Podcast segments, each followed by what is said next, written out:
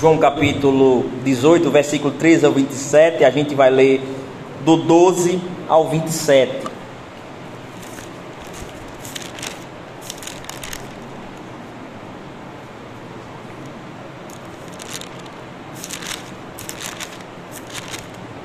Diz assim a palavra inerrante, infalível e autoritativa de Deus.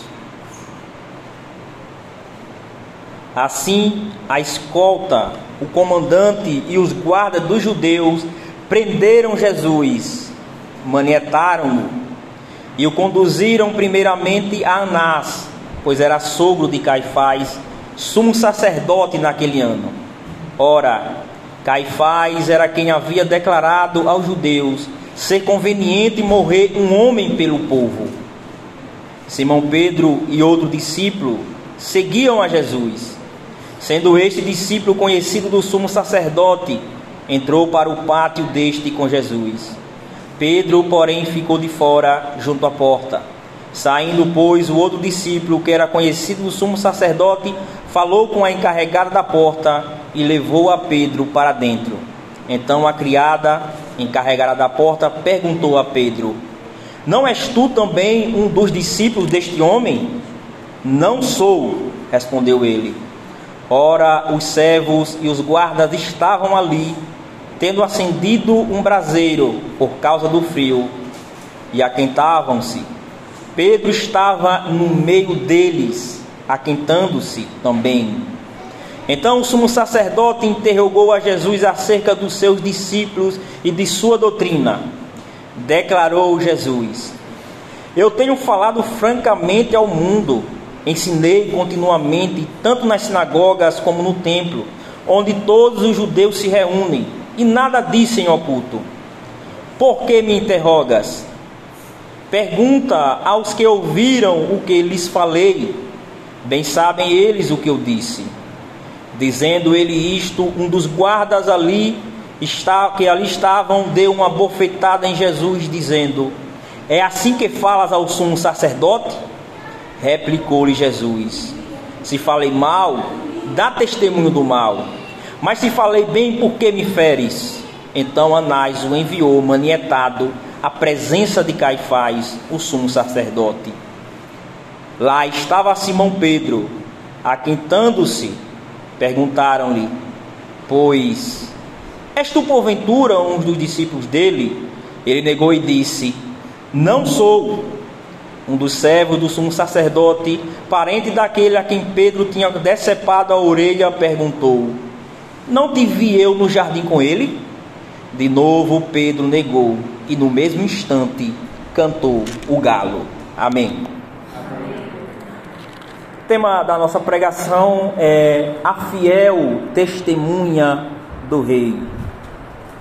A fiel testemunha do Rei. O Evangelho de João é sobre testemunhar. O Evangelho de João é o testemunho acerca do nosso Senhor Jesus Cristo. Seus sinais, seus discursos, tudo o que ele realizou aqui em sua primeira vinda. Ele exibiu a sua glória, revelando quem ele é. Ele é o Verbo que se fez carne e habitou entre nós. Ele é o Filho de Deus, o Messias, o Salvador, o Rei. E João organizou o seu evangelho para testificar, através desses eventos, que Jesus é o Cristo. E a finalidade desse testemunho é que os leitores creiam nele e tenham vida em seu nome. Então, o testemunho de João é um testemunho evangelístico que visa a salvação de pecadores. E uma testemunha, meus irmãos, relata o que viu, o que ouviu, o que sentiu, o que experimentou. Uma testemunha, ela relata acerca dos fatos que presenciou, testifica acerca da verdade, e nós, discípulos de Jesus, somos testemunhas, testemunhas do que nós conhecemos sobre ele testemunha do que nós experimentamos em nossas vidas, através do nosso relacionamento com Ele. Somos seus discípulos. E como discípulos estamos sendo transformados, conformados à sua imagem a cada dia. Então nós temos muito o que testemunhar. Nós somos proclamadores do evangelho. E uma testemunha fiel, ela é fiel quando ela reconhece que aquilo que ela experienciou é verdadeiro. Então, ela proclama essas coisas. A falsa testemunha, ela irá mentir acerca dos fatos, porque ela vai declarar que esses fatos não são verdadeiros, são é, é, falsos, ou ela irá mentir acerca dos fatos que são verdadeiros. Ela irá mentir a verdade, ela irá omitir a verdade. Em nosso texto, nós temos duas testemunhas aqui: Jesus e Pedro. Jesus, o rei, e um dos seus discípulos mais íntimos, Simão Pedro. E a divisão do texto vai mostrar essas duas testemunhas. Né? O nosso texto está dividido é, é, com a finalidade de relatar aqui dois eventos que ocorrem simultaneamente onde essas duas testemunhas são interrogadas, do versículo 12 ao 14 e do versículo 19 ao 24, Jesus é interrogado por Anás.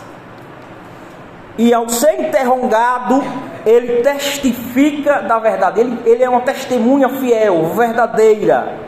Enquanto isso, Pedro é interrogado ali no pátio, fora de onde Jesus está. E Pedro nega a verdade.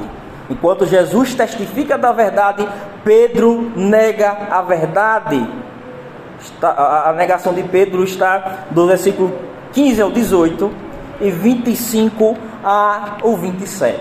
Então, vamos analisar o texto, depois a gente fará algumas aplicações para nossas vidas. Versículo 12 ao 14. Assim, escolta, o comandante e os guardas judeus prenderam Jesus, manietaram-no e o conduziram primeiramente a Anás. Então, Jesus foi amarrado, ali conduzido à, à presença de Anás. João vai dizer que Anás era sogro de Caifás. Caifás era sumo sacerdote naquele ano. Então, após ser preso por indicação de Judas. Judas foi quem conduziu é, os soldados romanos e os guardas dos judeus até Jesus para que pudesse prender o nosso Senhor. Quando o nosso Senhor é preso, ele é conduzido até Anás para ser interrogado. Os julgamentos, meus irmãos, aconteciam no Sinédrio. O Sinédrio judaico era o Supremo Tribunal Judaico. E os julgamentos eram presididos pelo sumo sacerdote. O texto aqui nos diz o seguinte: Caifás era o sumo sacerdote naquele ano. Mas notem que quem julga primeiro Jesus é Anás. Quem é Anás? Anás é ex-sumo sacerdote. Aqui nós vemos é, um julgamento ilegal, porque quem deveria presidir o julgamento de Jesus ele devia ser levado diretamente a Caifás, que era sumo sacerdote. Mas ele é levado a Anás. Anás, por ser ex-sumo sacerdote, Israel só poderia ter um sumo sacerdote, ele tinha grande influência. E alguns dizem que quem governava por trás de Caifás era ele. O sogro é, governava através do genro. Naquela época, o cargo de sumo sacerdote havia sido corrompido, eles não seguiam mais a direção da lei de Deus. Era um cargo por indicação política dos romanos. Eles não serviam mais a Deus, eles serviam agora a César. E era Roma quem estabelecia o sumo sacerdote. Ele colocava o sumo sacerdote e removia o sumo sacerdote e colocava outro no lugar, de acordo com os seus interesses políticos. Sob a legislação mosaica, o sumo sacerdote ele deveria continuar no cargo de sumo sacerdote por toda a vida. Ele só poderia perder quando morresse. É por isso que é, Anás ele tem influência e ele ainda é considerado pelo povo um sumo sacerdote, mesmo não exercendo mais o cargo. Esse homem, meus irmãos, é um homem corrupto, é um homem é, é poderoso e que se interessava simplesmente em poder. E ele tinha interesses pessoais aqui na morte do nosso Senhor Jesus Cristo. O texto de João, é, de acordo com os escritos judaicos sobre um julgamento lícito, o texto aqui nos mostra que há várias falhas nesse julgamento, que mostra que o julgamento de Jesus foi uma fraude, uma conspiração. Né? Primeiro, o julgamento deveria acontecer no sinédrio, mas ele está sendo levado até Anás, até a sua casa. Segundo, era o sumo sacerdote quem presidia o julgamento, e aqui não é o sumo sacerdote oficial quem está presidindo. Outra coisa que nós vemos nos textos é que o sumo sacerdote ele não poderia interrogar o réu, e aqui Anás ele interroga Jesus. Ele deveria ouvir as testemunhas de defesa e as testemunhas de acusação. Só então ele poderia dar é, o veredito ali do caso. Outra coisa é que esse julgamento acontece durante a noite, era proibido acontecer julgamento durante a noite. Outro erro é que o julgamento aqui está acontecendo em secreto. Julgamento em secreto era proibido, o réu deveria ser julgado publicamente. E o outro erro, meus irmãos, é que o acusado, nesse caso nosso Senhor Jesus Cristo, ele não poderia testemunhar contra ele mesmo. E aqui a todo momento, Anás e depois Caifás, mas não é relatado aqui no Evangelho de João, só, só, de, só é relatado Anás, né, interrogando Jesus. Ele está tentando a todo momento ouvir uma confissão de Jesus para poder condená-lo. E visando aqui mostrar a fraude, que foi o julgamento de Jesus, João nos dá uma informação aí no versículo 14. Veja o que ele diz. Ora, Caifás era quem havia declarado aos judeus ser conveniente morrer um homem pelo povo. Abram aí, meus irmãos, no capítulo 11. Capítulo 11 é lá onde Caifás, que era o sumo sacerdote oficial, ele dá essa declaração. Jesus havia acabado de fazer o seu maior milagre né, terreno. Ele havia ressuscitado Lázaro. E por ressuscitar Lázaro, vários judeus creram em Jesus e tornaram-se seus seguidores. Então, muita gente seguindo Jesus. Jesus agora tem um grande grupo de discípulos. E aquilo traz inveja aos líderes religiosos. E aquilo traz temor a eles. E vejam o que é dito aí, versículo 47 ao 50. Então os principais sacerdotes e os fariseus convocaram o sinédrio e disseram: Que estamos fazendo, uma vez que este homem opera muitos sinais? Se o deixarmos assim, todos crerão nele depois virão os romanos e tomarão não só o nosso lugar, mas a própria nação. Então qual é o medo deles? O medo é que o grupo de Jesus crescesse e esse grupo se tornasse rebelde, revolucionário e começasse agora a batalhar contra Roma. E o que é que Caifás diz aí? Caifás, porém um dentre eles, sumo sacerdote naquele ano advertiu-os, dizendo: Vós nada sabeis, nem considerais que vos convém que morra um só homem pelo povo, e que não venha a perecer toda a nação. Desde aquele dia, versículo 53, desde aquele dia resolveram matá-lo. Então, o que é que a ideia de Caifás é o que? Qual é o plano dele? Matar o líder matando o líder, os seus seguidores vão se dispersar e não haverá perigo de Roma vir contra a nossa nação para destruir esses rebeldes. Essa é a ideia de Caifás. E qual é o ponto de João ao citar essa declaração? Que eles haviam ali resolvido matar Jesus. Ele está mostrando aqui que o julgamento de Jesus não é um julgamento justo para obter provas e então inocentá-lo ou condená-lo, dependendo das testemunhas, mas aqui é uma conspiração, eles já estão decididos matar Jesus. Jesus ele já está condenado. Ele irá morrer independentemente se ele era inocente ou culpado. Jesus está sendo interrogado. Enquanto isso, antes de relatar a inquirição, o interrogatório de Anás a Jesus, João relata sobre Pedro sendo interrogado sobre seu relacionamento com Jesus. Veja aí versículo 15. Simão Pedro e outro discípulo seguiam a Jesus. Sendo este discípulo conhecido do sumo sacerdote, entrou para o pátio deste com Jesus. Pedro, porém, ficou de fora junto à porta.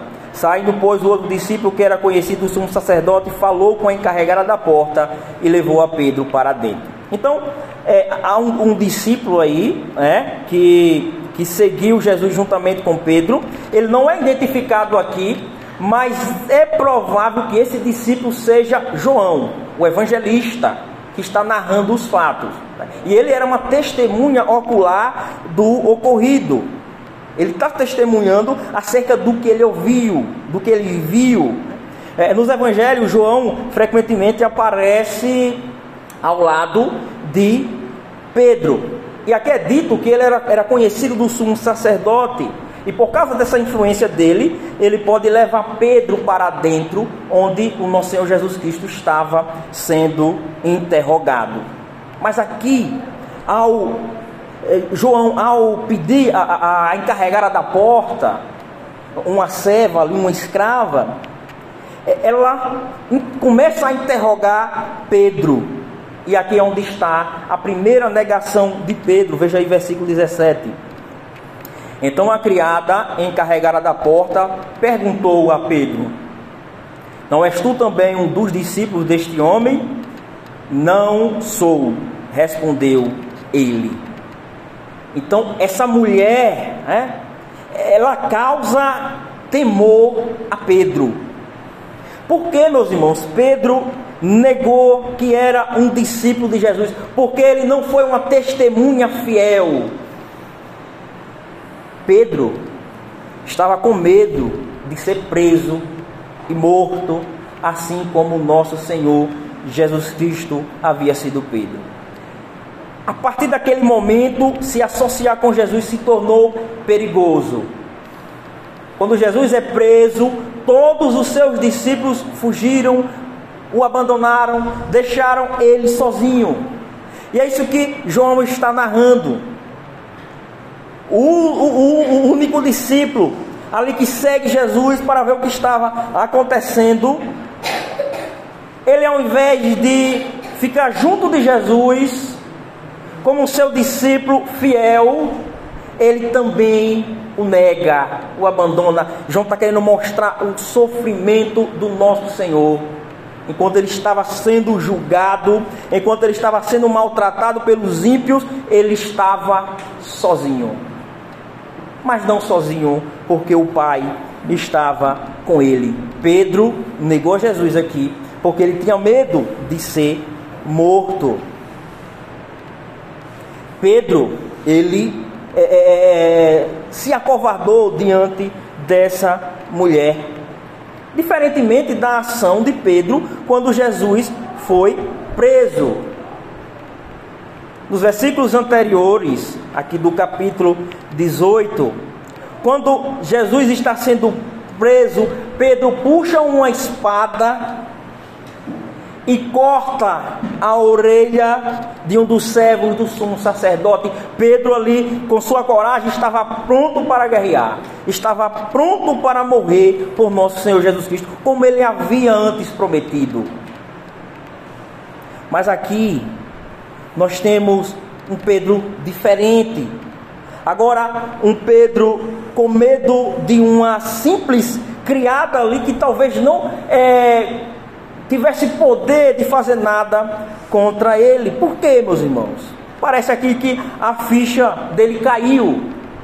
Lembra-se que o entendimento dele era que Jesus era o Messias, e como Messias ele, ele formaria um exército, e então iria libertar Israel do poder romano, um líder militar. É por isso que no momento em que os soldados romanos chegam com os guardas do, dos judeus para prender Jesus, Pedro está pronto para batalhar.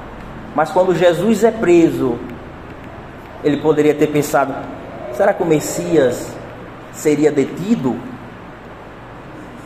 E aqui, meus irmãos, esse medo para testemunhar é gerado pelo quê? Pelo conhecimento errado que ele tinha do nosso Senhor Jesus Cristo. Ele tinha ideias falsas do que o Messias iria realizar. A ideia dele não era que Jesus viria morrer em uma cruz por pecadores. Mesmo que o nosso Senhor tenha afirmado isso várias vezes nos evangelhos, Pedro é, várias vezes tinha sido contra, dizendo: não, isso não vai te acontecer, porque o Senhor é o Messias. Ele não entendia é, é a, qual era a obra do Cristo, do Salvador de Israel. E aqui nós vemos que ele não confiou nas palavras de Jesus. Por quê? Porque Jesus havia dito é, que os protegeria da, da, da, prisão e da morte física. Lá no versículo 8, acompanha aí o versículo 8 do capítulo 18.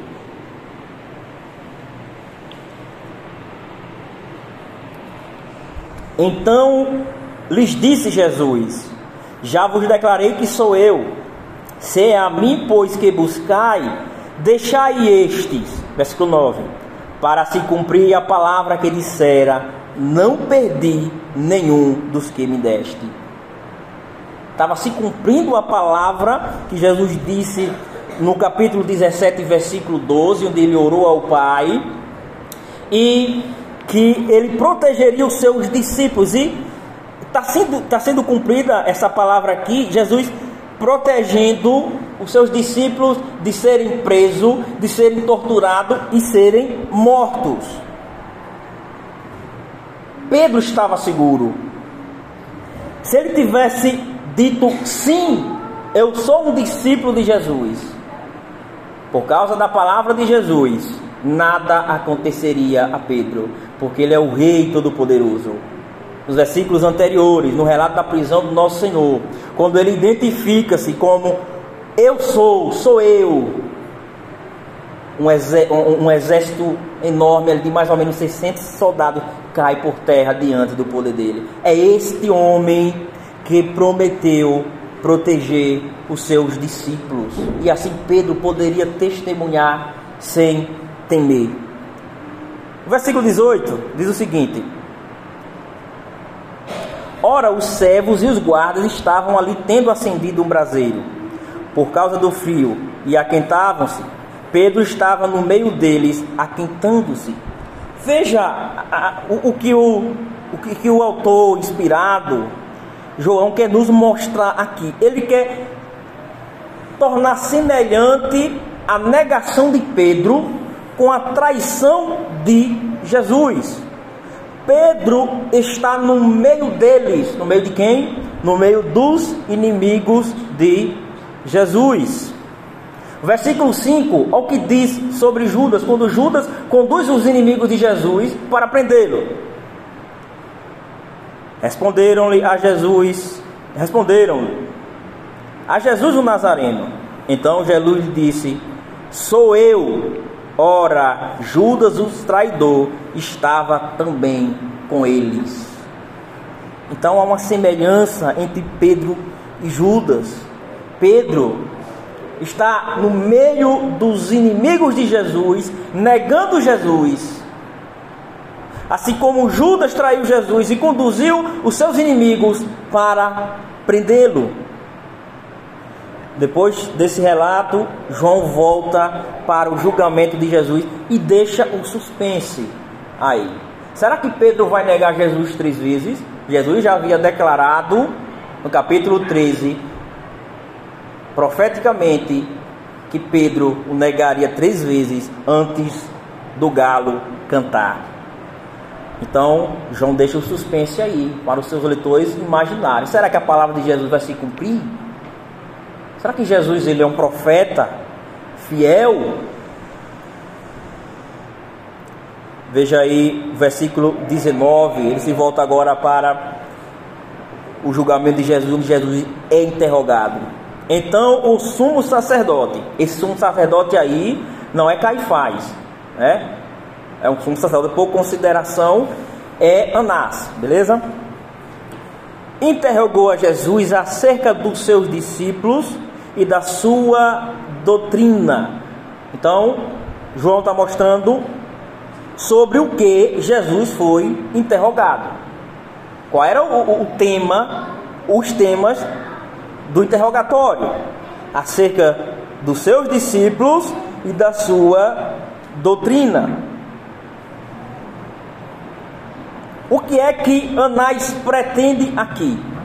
Ele quer ouvir de Jesus algo que sirva de prova contra ele para a sua condenação. Provavelmente, meus irmãos, ele está querendo condenar Jesus como um falso profeta. Um falso profeta que ensina o povo secretamente, engana o povo e conduz esse povo a desviar da lei de Deus. Segundo Deuteronômio capítulo 13, a pena para o falso profeta que desviasse o povo a seguir outros deuses era a morte. Ele está pretendendo condenar Jesus à morte. Esse é o motivo religioso para matar Jesus. Quando ele vai diante de Pilatos, ele vai, esses homens, eles irão usar o motivo político. Eles vão dizer: Jesus se, se declarou rei. E por se declarar rei, ele agora é adversário de César, do imperador. Ele tem um grupo revolucionário e vai brigar pelo poder. Veja aí no versículo, no capítulo 19, versículo 7. Quando eles vão diante de Pilatos, veja o que eles dizem aí. Responderam-lhe os judeus, Pilatos: temos uma lei, e de conformidade com a lei, ele deve morrer, porque a si mesmo se fez filho de Deus. Jesus se fez filho de Deus, ele declarou ser filho de Deus. Então ele diz: ele não pode ser filho de Deus, ele é um falso profeta. Ele está desviando o povo, o povo agora o está seguindo. Também, meus irmãos, ele, ele queria saber sobre os discípulos de Jesus. Ambos os interesses do interrogatório estão conectados um com o outro. Saber qual a doutrina de Jesus, quais são os ensinamentos de Jesus, é o mesmo de saber com que tipo de discípulo ele estava lidando. O que Jesus ensinou a eles? Será que o seu ensino era perigoso? Será que Jesus os ensinou a serem rebeldes? A lutarem pelo poder político e religioso? Eles não queriam simplesmente matar Jesus, o líder. Eles queriam matar também os seus discípulos. Assim como no capítulo 12 é revelado que esses homens, motivados por ganância, motivados pelo o poder, eles decidem não somente matar Jesus, mas matar também Lázaro. Por quê? Porque Lázaro era uma testemunha viva de um milagre de Jesus. Lázaro morreu, mas Lázaro está vivo. As pessoas que vissem Lázaro vivo iriam dizer: veja o sinal que Jesus fez. E assim iriam segui-lo. Então ele, eles querem acabar com tudo aquilo que tem relação com Jesus. E como Jesus responde a esse interrogatório? Versículo 20 e 21. Declarou-lhe Jesus: Eu tenho falado francamente ao mundo. Ensinei continuamente tanto nas sinagogas como no templo, onde todos os judeus se reúnem, e nada disse em oculto. Jesus está dizendo: Como eu posso ser um falso profeta que ensinei o povo a, a se desviar secretamente, se todos que estavam no templo, nas sinagogas, ouviram o que eu ensinava. E o versículo, continuando aí, versículo 20 e 21.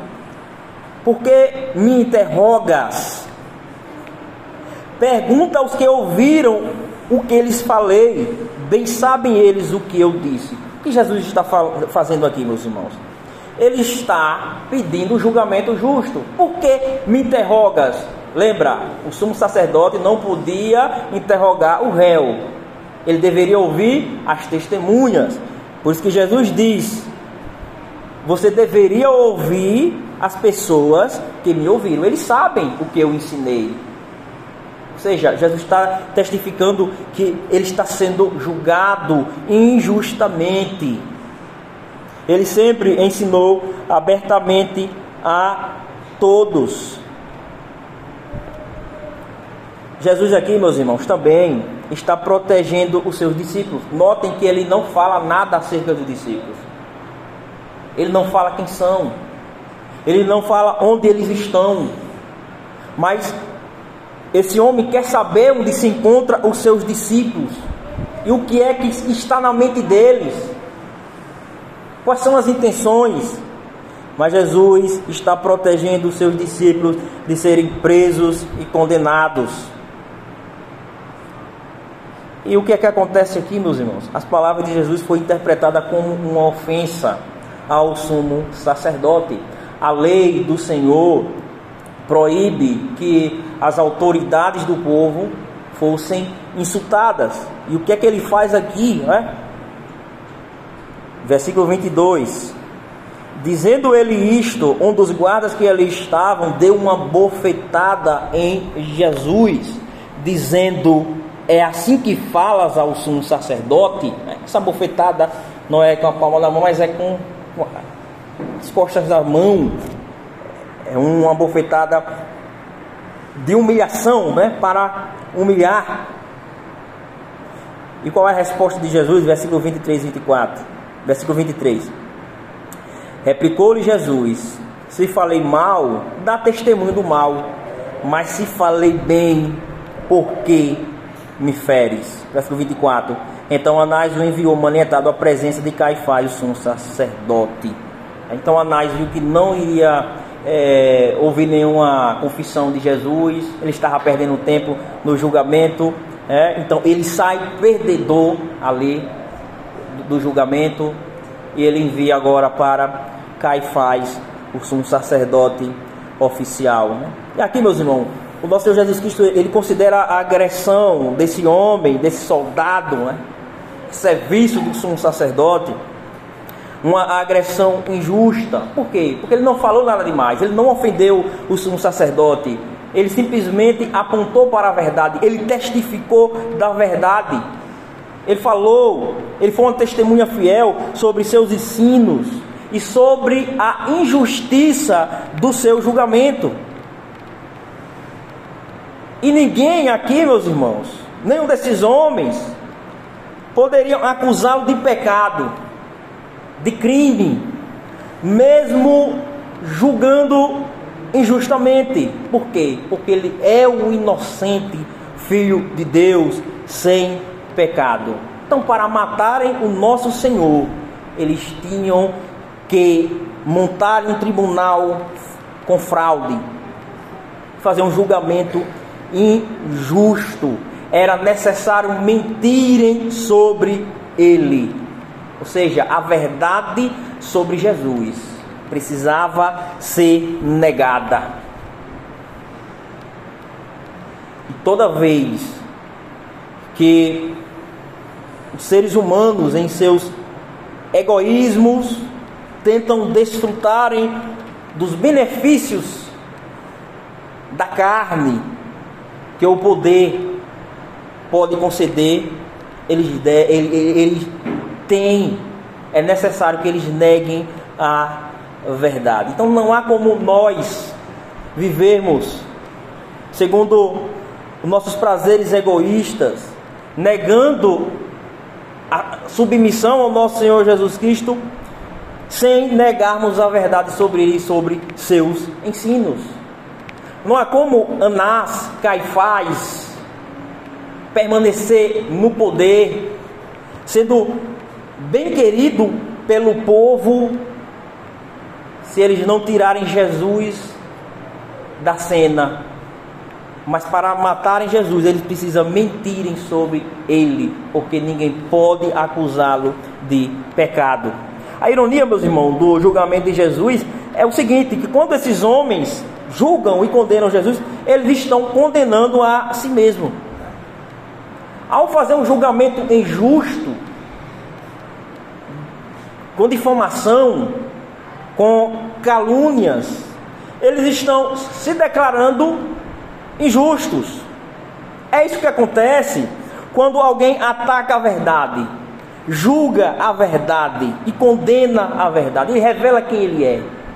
Se alguém é contrário à palavra de Deus, se alguém é contrário aos ensinos de Jesus, ao condenar, ao julgar, ao rejeitar, ele está revelando quem ele é, que ele é injusto, amante de si mesmo, um mentiroso.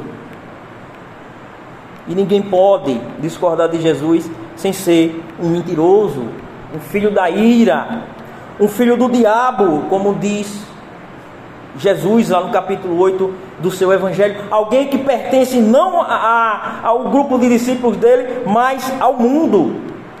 E João quer trazer essa ironia aqui, que quando Jesus está sendo julgado, na verdade, quem está sendo julgado e condenado é o mundo e o seu príncipe. Veja aí, capítulo 12, versículo 31. Quando Jesus está indo para a cruz, veja, veja a declaração que ele faz. Chegou o momento de ser julgado este mundo. O mundo é tudo o que é contrário a Jesus. E agora o seu príncipe será expulso.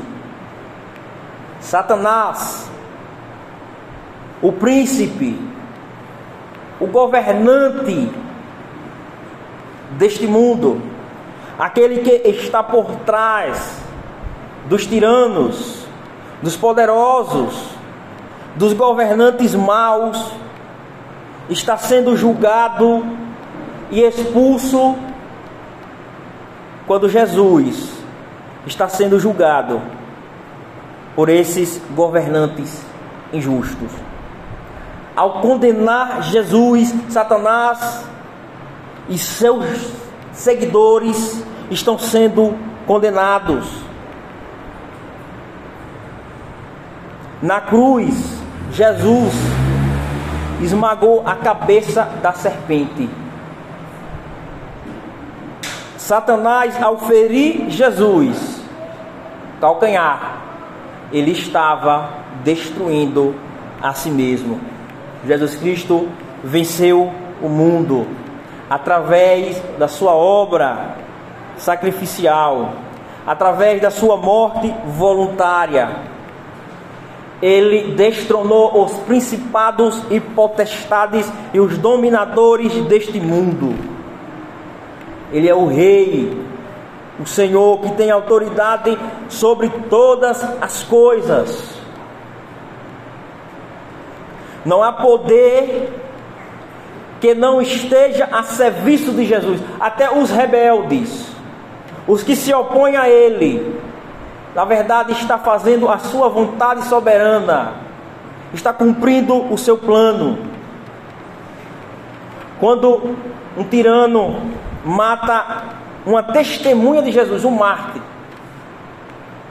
quando ele tira a sua vida por proclamar o Evangelho, ele na verdade está servindo a Jesus, conduzindo essa testemunha para a sua presença gloriosa. Ninguém pode derrotar aquele que venceu a morte. E voltamos agora, meus irmãos, à cena onde Pedro está sendo interrogado. Pedro continua na inquirição. Veja aí versículo 25 a 27. Lá estava Simão Pedro, aquentando-se. Perguntaram-lhe, pois, és tu porventura um dos discípulos dele? Ele negou e disse: Não sou.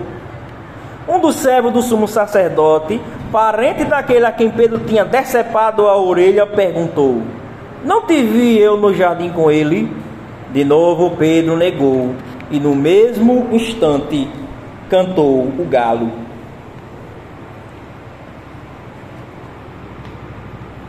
Então, meus irmãos, veja o que João está querendo nos mostrar. Pedro nega Jesus. Enquanto Jesus protege Pedro como discípulo, não revelando sobre seus discípulos, Pedro está negando Jesus ao tentar proteger a si mesmo. Lembre-se, Pedro está querendo proteger a si próprio. Ele não quer ser preso, ele não quer ser morto. É por isso que ele nega Jesus. E quando Pedro aqui, meus irmãos, nega Jesus pela terceira vez, o galo canta. Isso lembra a previsão de Jesus sobre esse fracasso de Pedro. Vamos voltar novamente lá, agora para o capítulo 13, versículo 38. A previsão de Jesus. O que João está mostrando é o seguinte aqui: está se cumprindo a escritura está se cumprindo a previsão de Jesus. Versículo 38.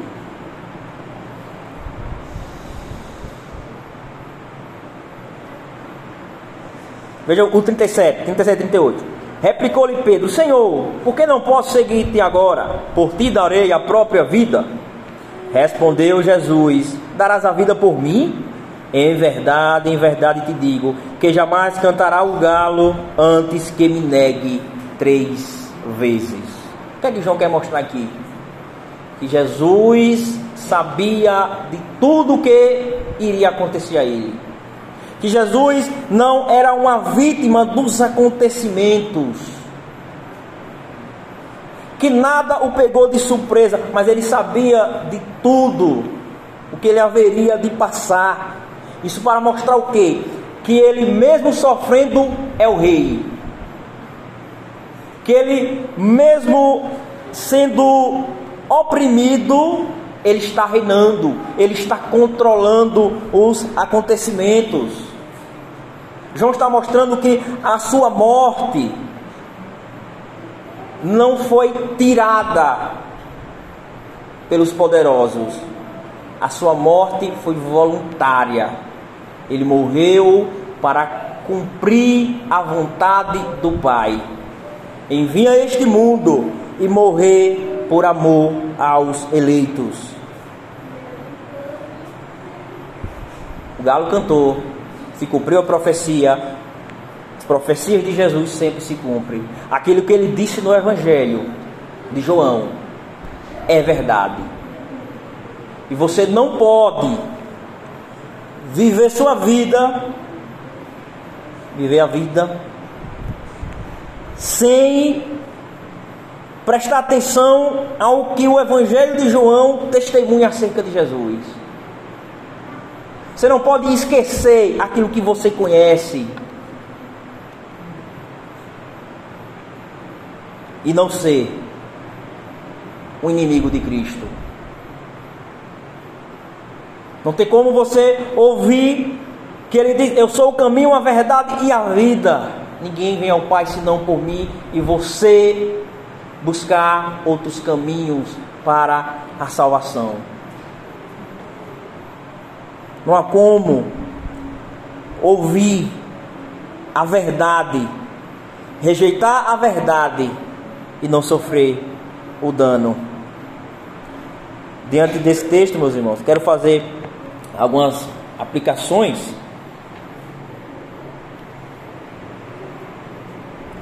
Acabou. Primeira aplicação é sobre injustiça. Jesus sofreu uma grande injustiça. Quando nós sofremos injustiças, nós sofremos porque somos pecadores. Mas Cristo, ele sofreu sendo totalmente inocente. Mas isso aqui há algo que deve transformar nossas vidas, transformar a maneira como nós lidamos quando sofremos injustamente diante de quem for. Todos nós, meus irmãos, sofreremos injustiça de alguma maneira. Ninguém fica livre de injustiça nesse mundo. Nós precisamos compreender que sofrer injustiça não é algo fora do controle de Deus. Então não deve haver surpresa. Eu não esperava isso. As, as injustiças que sofremos não estão fora do controle de Deus, mas são meios usados para que Ele nos torne mais semelhantes a Jesus. Porque Jesus sofreu injustiça e ao sofrermos injustiça, nós nos assemelhamos a Ele. Então devemos aprender como Ele lidou com pessoas injustas, caluniadoras, sendo amigos, parentes, até pessoas da própria igreja. Como nós devemos lidar com a injustiça? O apóstolo Pedro, né, restaurado, em sua primeira carta, ele nos ensina e é olhando para Jesus. Ele diz que nós somos chamados para sermos semelhantes a Cristo, porque ele nos deixou o exemplo e devemos seguir os seus passos. Ele não cometendo pecado, ele não tendo culpa nenhuma, nem com suas próprias palavras ele foi ultrajado, mas ele não revidou com, o traje. Ele foi maltratado, mas não fez ameaças. O que foi que ele fez? Ele entregou aquele que julga retamente. Jesus, ao ser injustiçado, ele entregou a vingança ao Pai. Esses textos nos ensinam, meus irmãos. Nós temos um justo juiz que irá julgar os injustos um dia. E é melhor sofrer injustiça semelhante a Jesus do que praticar injustiça semelhante a esses homens. Porque o injusto será condenado pelo nosso Deus, pelo nosso Senhor Jesus Cristo, que é o juiz estabelecido por Deus para julgar vivos e mortos. Então, se sofremos injustiça, nós temos um defensor. Mas se nós praticamos, nós temos um juiz irado. E quem, meus irmãos, pode livrar o homem da ira de Deus? Quem pode livrar os injustos, os mentirosos, os caluniadores, os difamadores, os julgadores da ira de Deus? Quem pode? Quem poderá livrar Anás, Caifás, Judas, Pilatos da ira do Cordeiro? Somente Jesus poderia livrá-los. Mas ao rejeitá-lo como rei condená-lo, eles estão trazendo a condenação sobre si mesmo, porque eles rejeitaram o único meio estabelecido por Deus para serem salvos da ira de Deus. Não há salvação fora de Cristo. E Deus prometeu que um dia iria julgar todos através do seu Filho. Aquele que está sendo julgado é o juiz e ninguém pode escapar de sua ira, a não ser aqueles que creem nele como Senhor e Salvador. Todos nós, meus irmãos, praticamos injustiças de alguma maneira. Ninguém está livre de cometer a calúnia, a difamação, a crítica injusta. Todos nós cometemos injustiça em nossas vidas. Por isso que nós não confiamos em nós mesmos. Nós confiamos em Cristo. Aquele que foi julgado, condenado injustamente, mas ele estava ali por causa das nossas injustiças. Para que nós chegássemos diante do tribunal no último dia e fôssemos absolvidos. É por causa dele que nós recebemos justificação. Segunda aplicação, meus irmãos. Quem pode testemunhar sobre Cristo? Quem está preparado para testificar da verdade sem temer o poder dos homens? Para sermos testemunhas fiéis do Rei, nós precisamos do Rei, precisamos conhecê-lo, precisamos do seu poder, precisamos conhecer também a nós mesmos. Apesar, meus irmãos, de toda a confiança que Pedro tinha declarado, ele estava disposto a, a, a entregar sua própria vida por Jesus.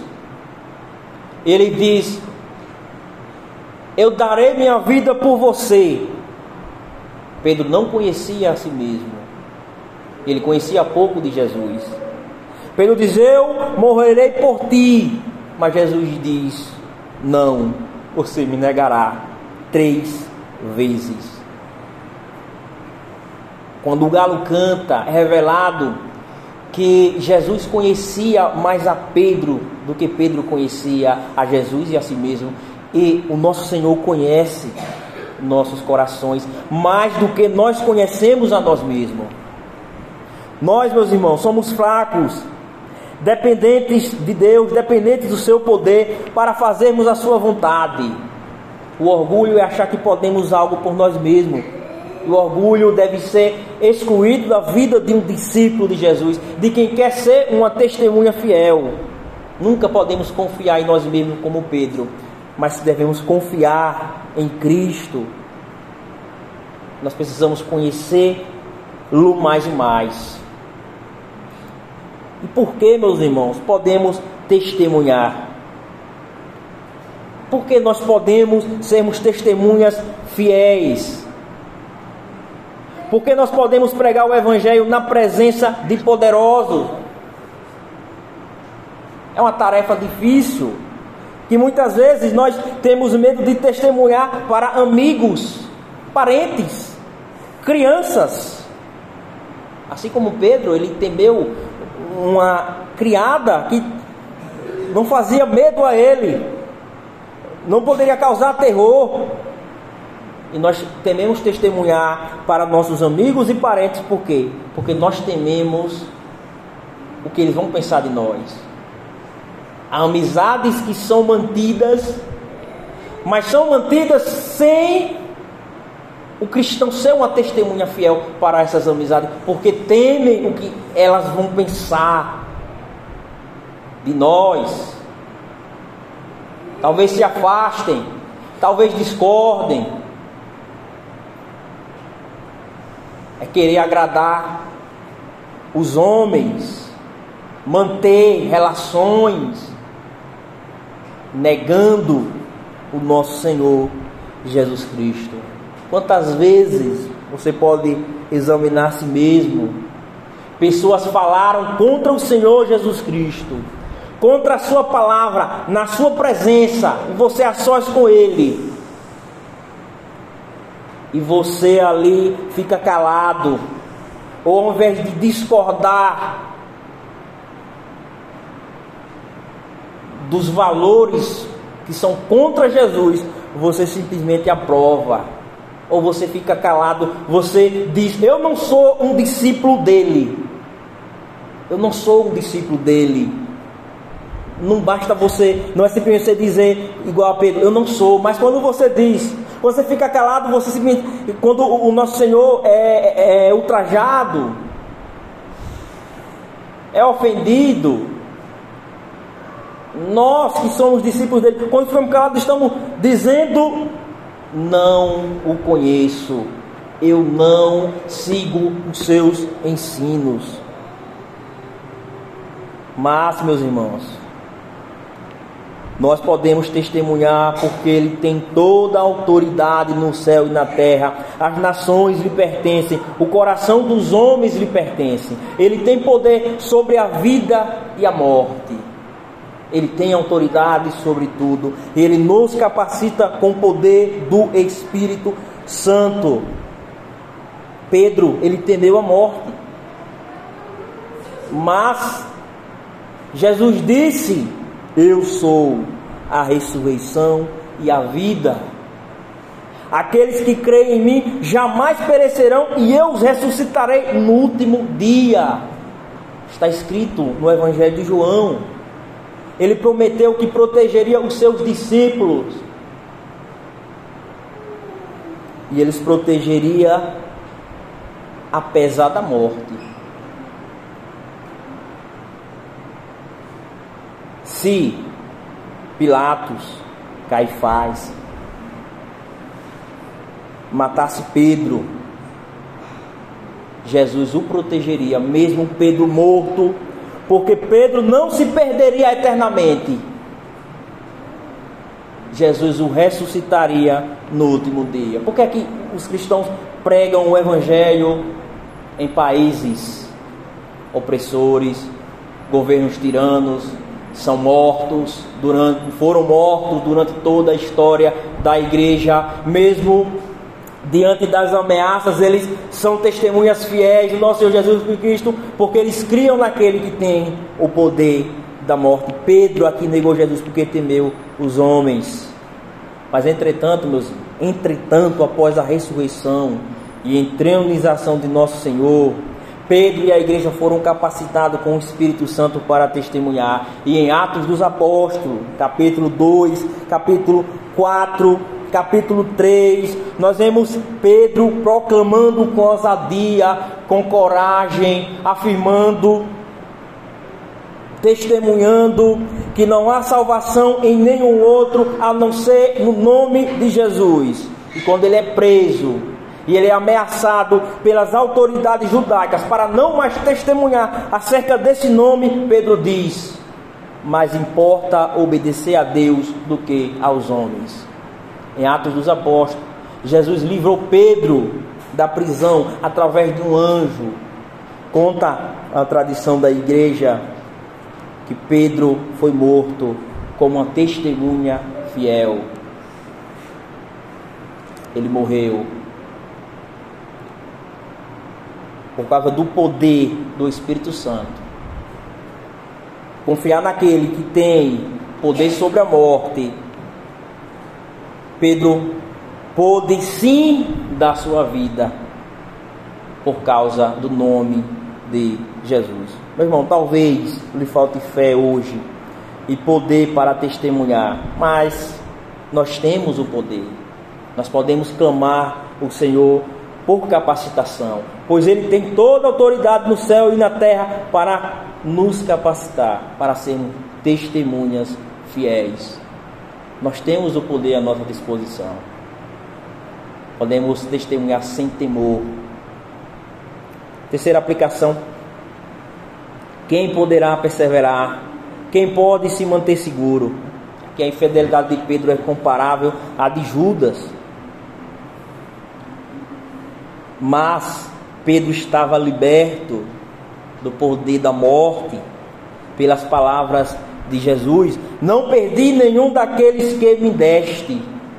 Judas não. Judas não havia sido liberto. A história de Judas acabou, mas a de Pedro ainda tem acontecimentos. E lá no capítulo 21, Pedro é restaurado pelo nosso Senhor Jesus Cristo. Ele recebe a graça do perdão e é tudo pela graça. Quem pode perseverar até o fim?